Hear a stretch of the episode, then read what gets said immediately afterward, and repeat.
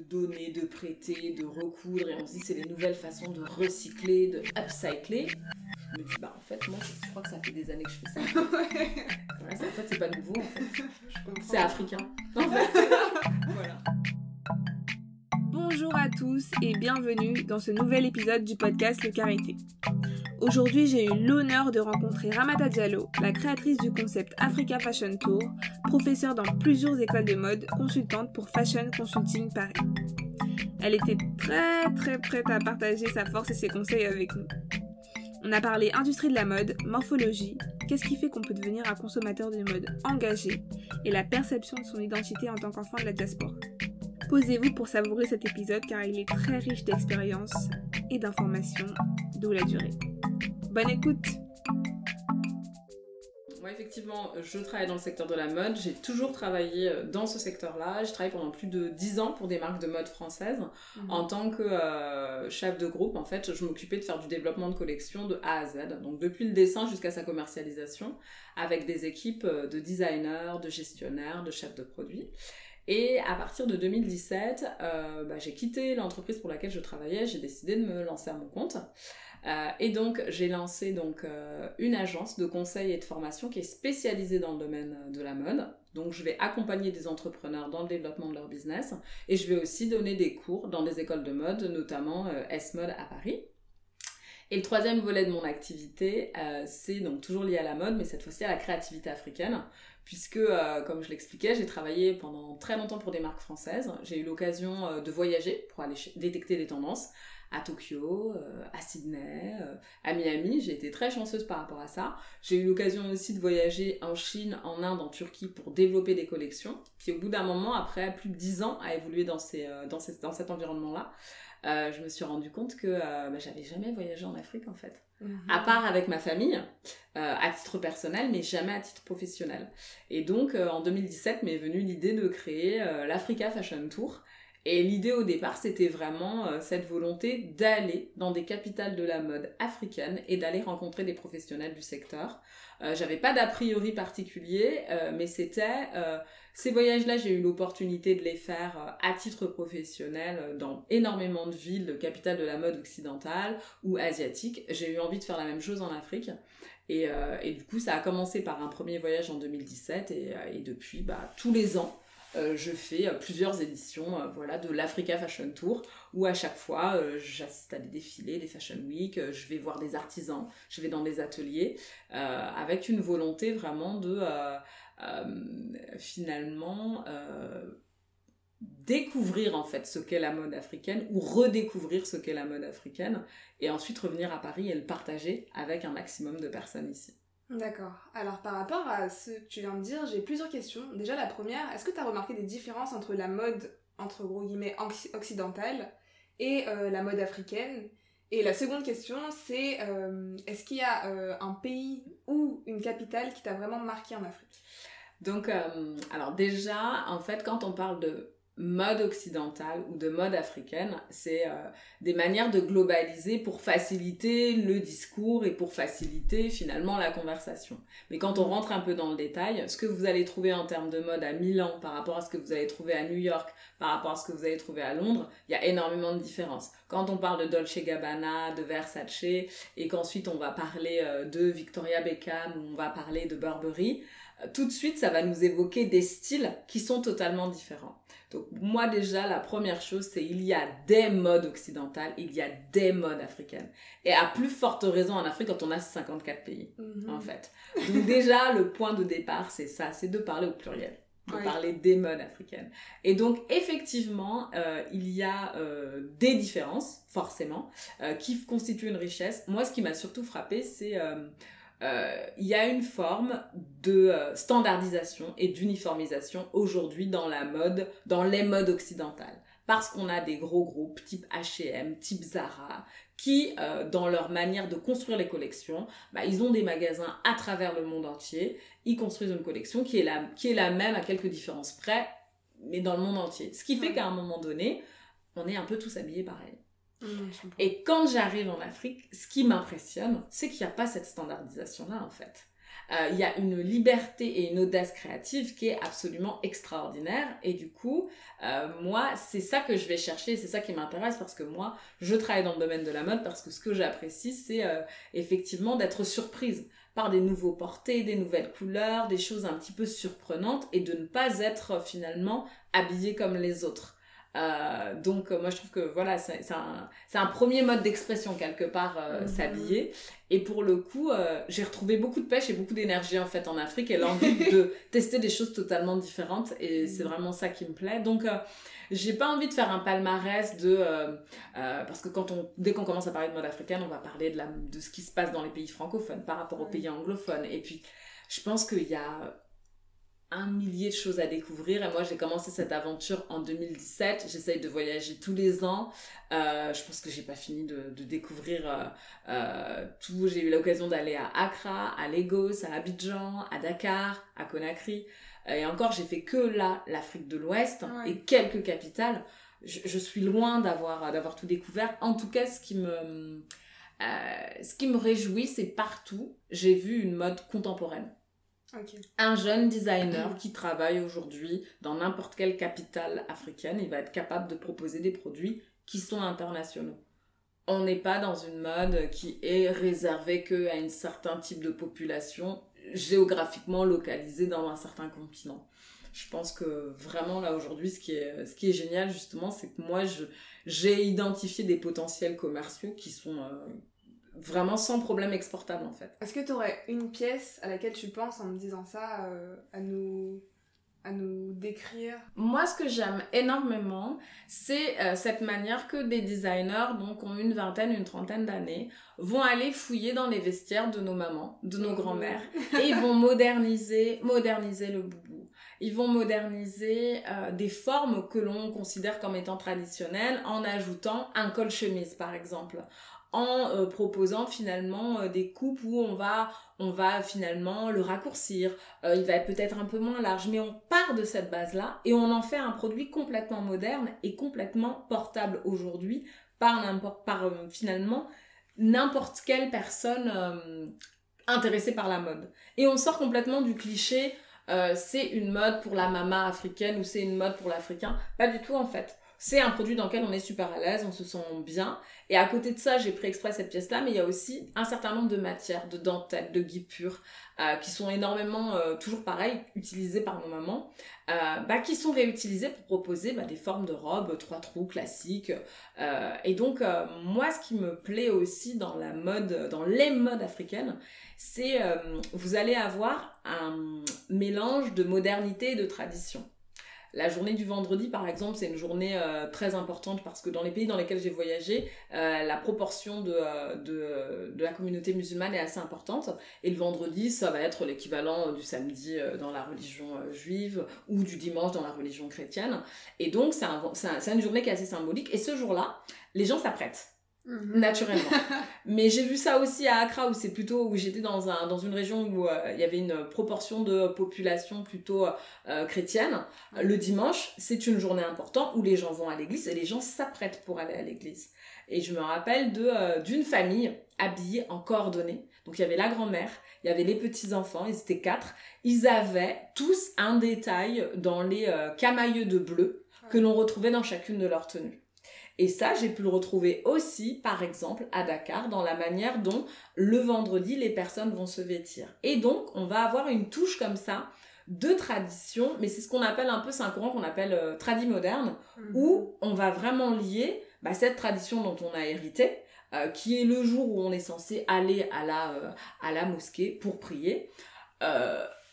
On ne va pas forcément à la mosquée, mais en tout cas, on va avoir une tenue qui rappelle un peu ce côté réunion de famille, rassemblement, jour saint. Et, euh, aujourd'hui, ces tenues-là, euh, elles sont super chic, super élégantes. Euh, et, et moi, je trouve ça très intéressant finalement de voir ces portées et de me dire, bah, aujourd'hui, quand on parle, on parle beaucoup dans la mode, dans les modes occidentales de gender fluidity, par exemple. De, voilà, de mode mixte. Euh, quand on regarde au Moyen-Orient, quand on regarde en Asie, quand on regarde effectivement en Afrique, des hommes qui portent des, longues tuniques qui peuvent s'apparenter à des robes, ben, il y en a toujours eu en fait. des kimonos dans la culture euh, japonaise qui sont portés par des hommes et des femmes. Bon, effectivement, il y a des coloris et certaines matières qui sont plus adaptées pour les femmes, mais il y a énormément de portées qui ont toujours été mixtes. Donc quand on parle de gender fluidity comme si c'était une nouveauté, je me dis, mais finalement, euh, euh, en fouillant un petit peu, il y a énormément de, de pays et d'endroits dans lesquels il y a des portées qui sont différents. Et moi, c'est ça qui m'intéresse, c'est de nous sortir un peu des quotidiens dans lesquels on est et des manières de se vêtir ou quelque part on veut appartenir à un groupe, donc on s'habille un peu tous pareil et on n'ose pas un petit peu exprimer euh, par le vêtement son, euh, euh, son identité. Et je trouve que, pour le coup, en Afrique, il y a beaucoup ça. Il y a beaucoup ça aussi parce qu'on on fait énormément de sur-mesure. Oui. Donc, du chacun a sa tenue. Ah et ça, c'est quelque chose. à lui, quoi. Effectivement, et ça, c'est quelque chose qui est très important dans la manière de, quelque part, de se représenter, de s'accepter, d'être à l'aise avec son corps quand on n'achète que du sur-mesure ou en grande majorité bah, en fait, on a des vêtements qui nous vont parfaitement bien.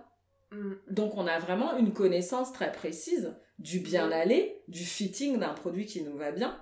Alors que quand on est habitué à acheter du prêt-à-porter made in China en très grosse quantité, bah, parfois on a des produits qui nous vont pas forcément si bien que ça. Mais euh, on a été habitué à ça, donc euh, on ne remet pas forcément en question. C'est intéressant parce que là, en fait, j'ai l'impression que tu viens d'aborder plusieurs thèmes, dont déjà euh, le fait de de sentir à l'aise avec ses vêtements, avec son corps. Et en fait, ça m'a fait penser à quelque chose que j'avais entendu lors de ton événement donc, chez Sakina MSA, donc l'Africa Fashion Tour, le pop-up qui avait eu lieu à Paris. En fait, tu avais dit s'habiller, c'est une manière de revendiquer quelque chose. Et aussi que le fait de s'habiller, c'était un acte politique. Et ça, ça m'avait extrêmement marqué. Ça m'avait vraiment marqué. Donc effectivement, c'est euh, en général, je, quand je finis de présenter des marques, euh, des marques qui sont basées sur le continent africain, donc c'était euh, effectivement l'Africa Fashion Tour Pop-up. Donc moi, après tous ces voyages, là récemment, au mois de juillet dernier, j'ai eu l'opportunité de présenter des collections que j'ai pu découvrir sur le continent, donc notamment des marques basées à Dakar, une marque basée au Mali. Ma volonté, c'était vraiment bah, tous ces trésors que j'ai pu découvrir pendant mes voyages, bah, de se dire voilà euh, je vais euh, donner l'opportunité à des personnes qui sont ici à Paris euh, de les découvrir. Et du coup, j'ai travaillé en collaboration avec l'équipe de Sakina Emsa dans sa boutique du front de mode pour pouvoir pendant trois jours, organiser à la fois des conférences, mais aussi ben, donner l'opportunité d'acquérir en fait des pièces made in Africa. Et quand je dis que c'est un acte politique, c'est que aujourd'hui, si on, j'aime bien faire le parallèle avec, et, j'en viendrai à cette notion d'acte politique, c'est que euh, aujourd'hui, dans l'industrie alimentaire, il y a eu un certain nombre de crises qui ont fait qu'elles ont obligé toute l'industrie à euh, finalement euh, donner de la traçabilité. C'est-à-dire qu'aujourd'hui, quand vous, n'importe quel aliment que vous allez acheter, vous avez une étiquette extrêmement précise avec l'intégralité des informations sur les ingrédients, sur où est-ce que ça a été fabriqué et comment. Et vous avez un niveau de détail d'information qui a augmenté très rapidement parce qu'il y a eu des crises alimentaires. Et c'est toute l'industrie qui s'est pliée à la règle. Il n'y avait pas d'autre solution, d'autre choix. Et aujourd'hui, au niveau du vêtement, on commence, au niveau de l'industrie de la mode, on commence à être dans ces, dans ces sujets-là on commence à avoir, il y a eu des scandales, il y a eu euh, vraiment des, euh, bah, des usines qui se sont effondrées, des personnes qui sont, euh, bah, mortes dans des conditions assez, catastrophiques parce que les cadences de travail, les conditions dans lesquelles on, fait travailler certaines populations au Bangladesh, en Inde, en Chine sont absolument inadmissibles. Et donc, quand je dis acheter est un acte politique, c'est que quand on a envie de faire bouger les choses au niveau des conditions de travail des populations, euh, il faut savoir où est-ce que la marchandise a été produite, par qui elle a été produite et dans quelles conditions. Et donc acheter, c'est pas simplement je m'achète un t-shirt pour me faire plaisir, c'est s'interroger sur où est-ce que ça a été fabriqué, s'interroger sur euh, comment travaillent les entreprises et les interroger les entreprises. Aller demander en boutique à un vendeur, mais ça c'est fabriqué où? Euh, au plus on va être dans ces dynamiques-là, au plus les entreprises vont être obligées de se justifier, obligées de nous donner l'information, et il y aura plus un espèce de flou euh, par rapport à tout ça. Moi, c'est vrai que ça a totalement, tous ces voyages, ça a totalement changé ma façon de consommer du vêtement. C'est-à-dire que moi, j'achète aujourd'hui, quand euh, je, je n'achète que du Made in Africa.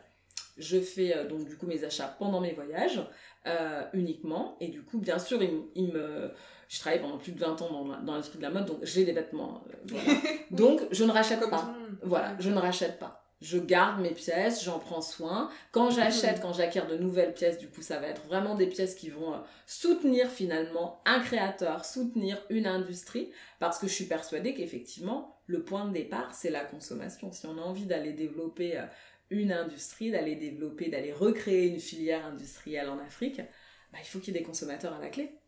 Mm. Et, euh, et, donc c'est un acte politique parce que derrière, en fait, les revendications que l'on va aller mettre en avant par cet achat qui est, bon, moi j'ai décidé d'acheter du Made in Africa, bah, c'est aller soutenir des entrepreneurs et, et aller se dire, il y a un vrai marché, donc il y a des institutions politiques qui vont se dire, euh, il y a un vrai sujet par rapport à ça. Euh, et euh, je conclus souvent, en tout cas, un, des informations que je donne souvent, c'est aussi de dire, aujourd'hui, quand on parle de développement en Afrique, on va parler de start-up et on va énormément parler de tech, de digital, de finance de tout ce qui se passe autour de effectivement la bancarisation très rapide avec euh, toutes ces applications et tous ces outils qui permettent de, euh, euh, le mobile banking comme on appelle ça. Donc effectivement il y a énormément de choses qui se passent à ce niveau-là et on se dit que c'est dans ce domaine-là qu'il faut aller investir parce que c'est là que ça rapporte. Et la mode, c'est pas forcément considéré comme une activité qui rapporte. Si on regarde là récemment, je pense qu'il est passé deuxième ou troisième, le patron de LVMH, il est, euh, c'est la deuxième fortune euh, mondiale.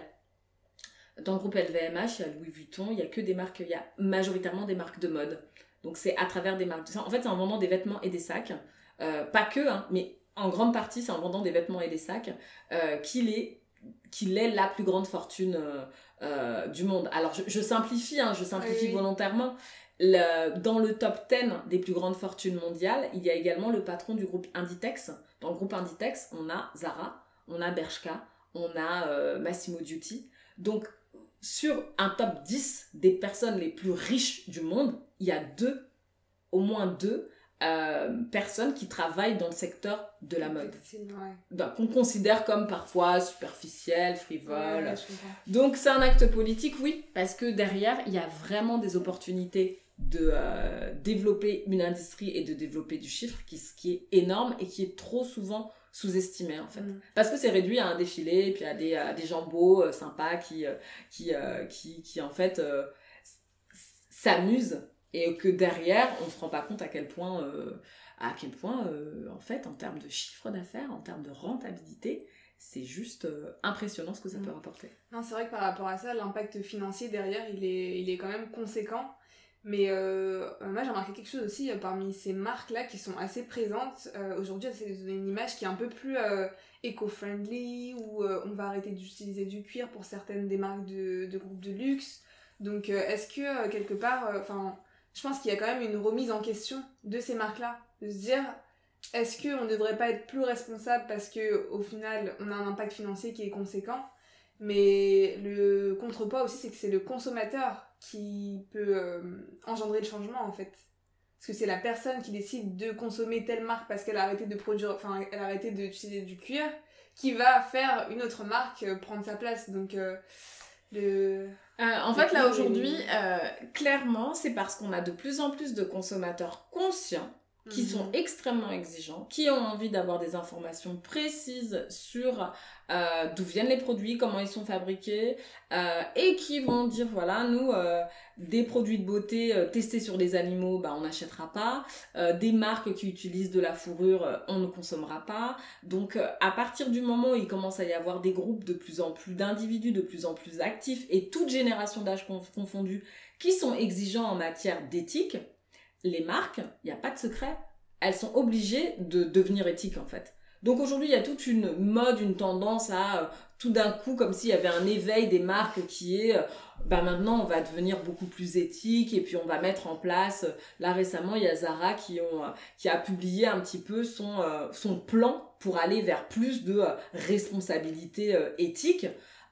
c'est très louable, mais ils le font parce que clairement aujourd'hui, il y a une tendance de fond qui est lourde il y a vraiment tous les indicateurs dans l'industrie de la mode le disent, le consommateur est de plus en plus exigeant en termes de euh, responsabilité sociétale et environnementale et en termes d'éthique. Donc euh, aujourd'hui, euh, ce n'est plus qu'un argument marketing, ils n'ont pas le choix en fait. Mm. Donc c'est une tendance lourde et pour le coup, pour moi, le Made in Africa, il a vraiment sa place pleine et entière à jouer par rapport à cette évolution de tendance et de manière de consommer de la mode parce que par définition, alors pas forcément par définition, mais en tout cas, quand on est dans des savoir-faire et un artisanat local, on n'est pas dans une usine qui produit des milliers de pièces en fait. On est dans des pièces uniques, on est dans du sur-mesure. Donc moi j'entends beaucoup dire oui mais là ce qui manque à l'Afrique c'est l'industrialisation. Il faut savoir produire comme en Chine en grosse quantité. Aujourd'hui on produit déjà tellement trop de vêtements que pour le coup, moi je félicite les créateurs qui aujourd'hui euh, développent des marques et des concepts et dès le départ ils sont dans une logique de petite quantité. Et, et euh, pour moi, c'est ça l'avenir. Alors après, oui, on va, on va, dire, oui, mais par rapport à, la, à une population globale à habiller, ça ne suffira pas.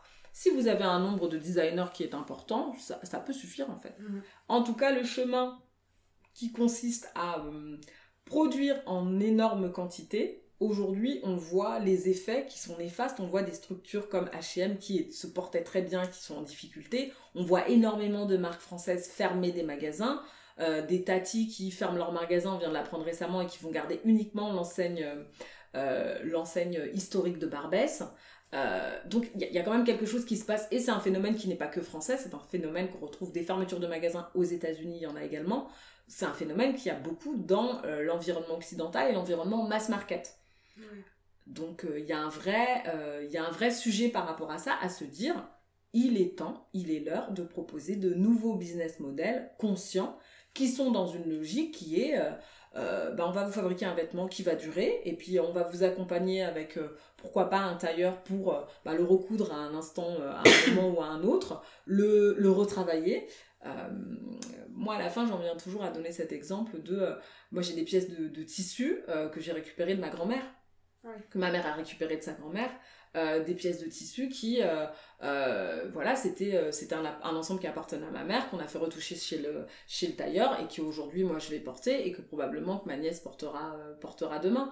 Donc, ces logiques-là, c'est des logiques qu'on a beaucoup naturellement dans énormément de manières de vivre notre manière de nous habiller en Afrique et qui sont pour moi aujourd'hui quand on parle voilà de de, donner, de prêter, de recoudre, et on se dit c'est les nouvelles façons de recycler, de upcycler.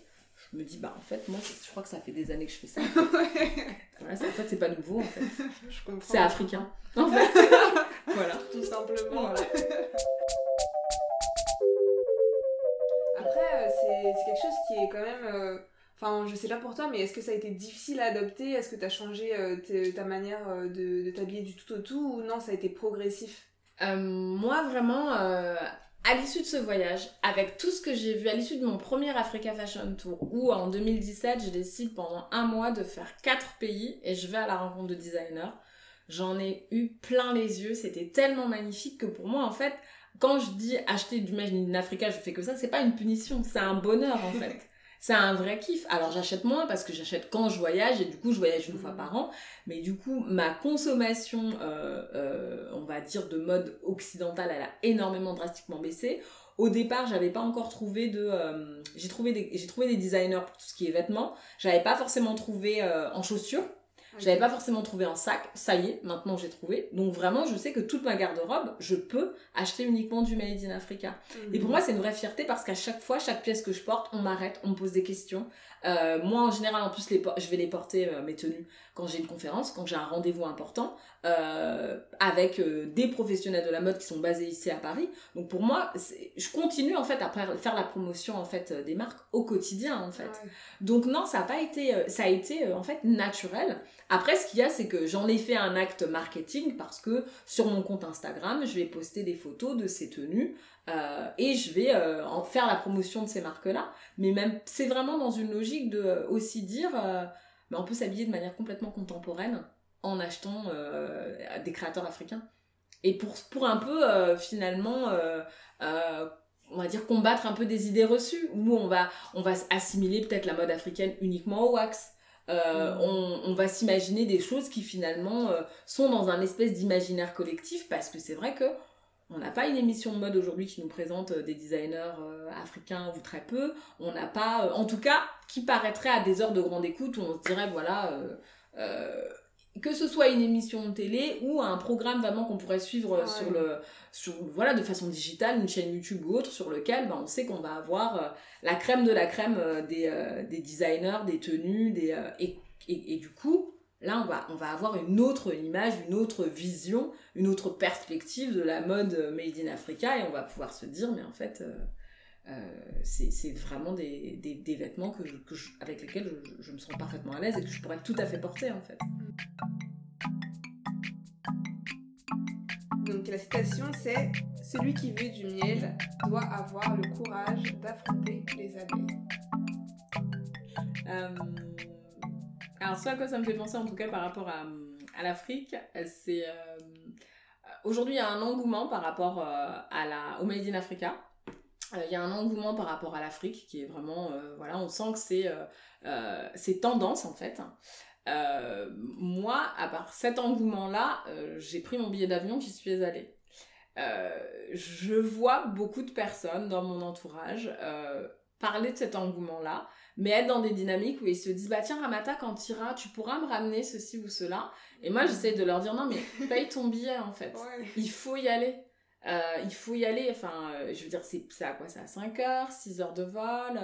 Euh, et, et, du coup, effectivement, ça me fait penser à ça. À ce côté, aujourd'hui, on a envie d'avoir le miel, mais on va pas forcément se dire... Et puis en plus, il y a tout un côté aussi, on a l'impression que non, mais aller sur place, ça va être compliqué. Ou il y a une espèce de tout un a priori, en fait. Et, et, ouais, ça me fait vraiment penser à ça. Et à chaque fois, l'exemple que je donne, c'est je me dis... il y a, allez, il y a 20 ans, moi, quand je sortais... je sortais je vais pas donner mon âge, mais bon. en tout cas, je, je sortais d'école de commerce. Ouais, c'était ça. Hein. Euh, un peu moins de 20 ans, un peu moins de 20 ans. Euh, la Chine, c'était même encore un peu avant. Hein. La Chine, c'était le, voilà, un peu territoire euh, nouveau à conquérir. Allez, on va dire, il y a 30 ans, ça devait être ça. Et il y a énormément de gens qui, ne, qui étaient ici en France, qui ne connaissaient pas du tout qui ont pris leur bagage, qui sont allés sur place, qui sont restés un an, six mois, qui sont allés découvrir euh, le territoire, qui sont allés monter des business sur place, enfin qui se sont dit, euh, il y a un truc à faire, on y va.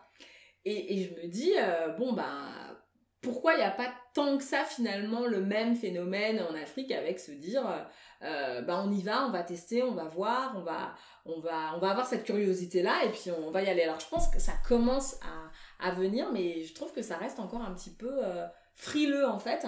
Et, euh, et, je pense que de toute façon, on a un travail aussi à valoriser davantage euh, la culture africaine, euh, les plats, les pays, les, les, de manière à en faire une carte postale touristique qui fasse qu'en fait les gens ils arrivent à se dire non mais ça, ça vaut vraiment le coup d'y aller quoi. Je vais affronter les abeilles pour avoir mon miel en fait. Donc ah c'est ça à quoi ça me fait penser cette citation. Et ouais c'est vrai que en fait après moi je pense qu'avec la nouvelle génération et aussi avec le fait que voilà le prix des billets redescend un peu mm, mm. ou qu'il y a plus de compagnies qui sont présentes euh, sur le continent ce sera plus euh, sera plus faisable. Et pas seulement un monopole de certaines compagnies qui jouent un peu euh, je sais que par exemple moi pour le cas d'une amie elle m'expliquait que les billets ils étaient contrôlés uniquement par une seule compagnie et qu'au final ils pouvaient choisir le prix qu'ils voulaient mm, et que chacun était obligé de voilà s'adapter à ça quoi. Après c'est vrai que c'est une excuse. Parce qu'en soi, on peut très bien aussi se dire oui, je vais dépenser la même chose pour aller à l'autre bout du monde et euh, prendre ça, euh, voilà. Euh, C'est-à-dire que moi, j'ai Enfin, moi, j'en suis l'exemple. comme j'ai dit dès le départ, hein, de par mon parcours professionnellement, j'ai eu l'occasion d'énormément voyager, mais à titre personnel, moi j'avais fait, avant de faire l'Africa Fashion Tour, j'ai fait Latin Tour. j'ai fait le Mexique, j'ai fait Cuba, j'ai fait Barcelone, donc je suis allée dans plein d'endroits. Certes, les billets parfois pouvaient coûter moins cher que le qu'un billet pour Dakar ou pour Conakry, mais parfois c'était équivalent. Donc euh, quand on a envie de mettre de côté pour se dire euh, on a envie de se faire plaisir et d'aller en vacances, bah effectivement aujourd'hui euh, l'Afrique c'est peut-être une capitale africaine, c'est peut-être pas forcément la première destination à laquelle on pense. Ça me fait penser à il y a le président du Ghana qui a, euh, qui a en fait embauché, euh, qui a mis un plan d'action pour, en fait, pour faire du Ghana euh, une, un pays touristique euh, il a mis en place, en fait, il a fait appel à une, euh, alors j'ai plus son nom, à cette, à cette nana-là. Elle s'appelle, c'est Madame Saint Jones, je crois. Euh, en tout cas, c'est une nana experte en promotion et marketing, en fait, qui a travaillé pour énormément de grosses boîtes américaines, notamment Coca-Cola, et qui est à la base d'origine ghanéenne. Donc, elle, elle a monté un projet en collaboration avec Boris Kodjo. Le projet s'appelait Full Circle Festival. C'était en fin d'année dernière, donc fin 2018, décembre 2018, il y avait 40 euh, célébrités afro-américaines à Accra. Et donc, euh, ça a buzzé, mais de dingue sur les réseaux sociaux. On voyait des photos de Idris Elba, Boris Kodjo avec sa femme, en train de vraiment passer des vacances de rêve à Accra. Et tout le monde était là, on voyait les visuels, on se dit, mais ils sont où? Ils sont Ils étaient à Accra. Et c'était opération de communication sur on va faire de cette destination une destination touristique sexy. Peu de temps après, dans tous les magazines euh, qui parlent de voyage ou les magazines tendance, euh, même deux, trois mois après, il y avait CNN qui titrait euh, Accra, la nouvelle destination touristique. C'était rentré dans le top 10 des destinations dans lesquelles il fallait aller. Donc, et après, il explique en fait, le président du Ghana, comment il, a, il, il, cherche à faire en sorte que le tourisme, ça devienne finalement un pourvoyeur de fonds pour, pour le pays. Et cette stratégie-là, c'est vraiment d'inviter bah, les Afro-Américains à revenir en fait. Il y a toute une... Donc euh, euh, aujourd'hui, ce type d'opération-là, il faut qu'il y en ait... Euh, pour moi, il devrait y en avoir une par, par pays, quoi. Il faut qu'il y en ait 54. Mmh. À chaque fois, voilà, là c'est les Américains, faut qu'il y ait des Français, faut qu'il y ait, faut qu'il y ait du monde pour qu'on se dise, mais, mais oui, mais c'est bien sûr, il, il, faut voyager en Afrique, quoi. Ton beurre de karité dans la vie de tous les jours, c'est quoi? Mon beurre de karité dans la vie de tous les jours. Donc j'imagine que le beurre de karité, ce qui me donne de la force dans la vie de tous les jours. Ah, je l'interprète comme je veux. Euh, euh, mon beurre de qualité dans la vie de tous les jours. Euh, je dirais que ce qui me donne de la force, en tout cas, moi c'est comme ça que j'interprète la question, c'est ma famille. Moi, j'ai vraiment. Euh, je suis vraiment très famille. Quand on dit qu'on est très famille, en général, on va vous dire Ouais, mais c'est vrai que dans la culture africaine, on est naturellement très famille. Hein euh, que je ne vais pas opposer à d'autres cultures, mais il y a certaines cultures où on est peut-être un peu plus individualiste. Euh, on vit naturellement en, en communauté, en fait. et moi, j'étais vraiment. du coup, je suis très, très attachée, très, très proche euh, de, euh, de ma famille, de mes parents, de mes sœurs, euh, de mes nièces et neveux, et, de mes frères également, un peu moins de mes frères, mais on reste quand même très soudés. Et, et du coup, moi, c'est vraiment finalement ce qui me donne de la force en fait. Ce qui me donne de la force. Et je dirais que le prolongement de ça, c'est que c'est vrai qu'en allant en Afrique, et moi je suis d'origine guinéenne, en fait je suis née à Paris, mais je suis d'origine guinéenne, en, en allant en, Guinée, en faisant des voyages en fait moins en famille mais plus par moi-même euh, c'était intéressant aussi de retrouver ben, ma famille élargie ma famille qui est, qui est là-bas et euh, de, de rencontrer des gens qui me ressemblent. Parce que finalement retourner là-bas c'est de voir bah, ses cousins de voir ses oncles de voir ses tantes euh, et qui, qui sont pas qui sont pas forcément ici à Paris et du coup de vraiment se retrouver de se reconnaître de euh, et dans quelque part la quête d'identité des enfants de la diaspora, il y a parfois euh, une déchirure dont on n'est pas forcément conscient. Et euh, moi, en allant sur place, c'est vrai que il y a des éléments de mon caractère avec lesquels parfois je suis en lutte parce que parce que voilà j'ai j'ai un fort caractère. Et là-bas, j'ai vu ben, j'en ai vu plein qui avaient ce caractère-là, en fait. du coup, ça m'a, ça m'a rassuré, conforté, en fait.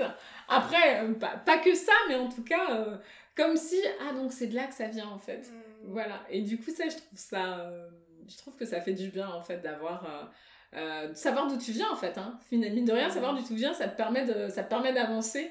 et moi, pour le coup, voilà, la famille, pour ça, c'est, ça, ça manque, c'est mon encre, en fait. Alors que je suis quelqu'un, je suis assez nomade, je voyage énormément, je suis quelqu'un qui tient pas en place et euh, ma famille, c'est vraiment ce qui me permet de. ce qui me fait avancer en fait. Où est-ce qu'on peut te retrouver euh, sur les réseaux? Euh, Du coup, sur toute la partie donc sur toute la partie formation et consulting au niveau des de marques de mode, d'entrepreneurs en fait dans le domaine de la mode basé ici à Paris, il va y avoir euh, Fashion Consulting Paris. Donc euh, il y a un site internet et il y a également les réseaux sociaux et je vais être présente en fait sur euh, Facebook, sur LinkedIn, sur Twitter et sur Instagram avec euh, effectivement euh, Fashion Consulting Paris. Euh, en tapant ça, normalement, vous devriez pouvoir retrouver cette plateforme. Et l'Africa Fashion Tour aujourd'hui, le site n'est pas encore n'est pas encore publié, mais ça ne saurait tarder. Mhm. Et pareil, en fait, on retrouve la plateforme sur donc Instagram, Twitter, LinkedIn et, et Facebook. Et après, euh, parce que du coup, pour le coup, le, digital, c'est vrai que je vais être assez présente.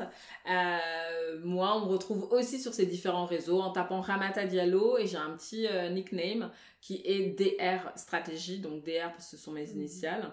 Et bah, stratégie, bah, ça fait référence à l'un des premiers cours, quand j'ai commencé à faire de la formation, l'un des premiers cours que j'ai donné, c'était un cours de stratégie. Donc du coup, j'ai gardé ça. Et comme Ramata Diallo, j'ai beaucoup d'homonymes, bah en fait, quand on tape DR stratégie, en général, on, me retrouve. Merci d'avoir écouté cet épisode. Laissez-nous 5 étoiles et on enverra la force du carité le plus loin possible. Vous aurez tous les liens des réseaux de Ramata Diallo en barre d'infos. Retrouvez le Carité sur les réseaux sociaux, sur Instagram, lecarité, L-E-K-A-R-I-T-H-E, e, et notre playlist sur Apple Music sous le même nom. On se retrouve en fin de semaine pour un épisode spécial en live d'un événement organisé sur Paris. Take care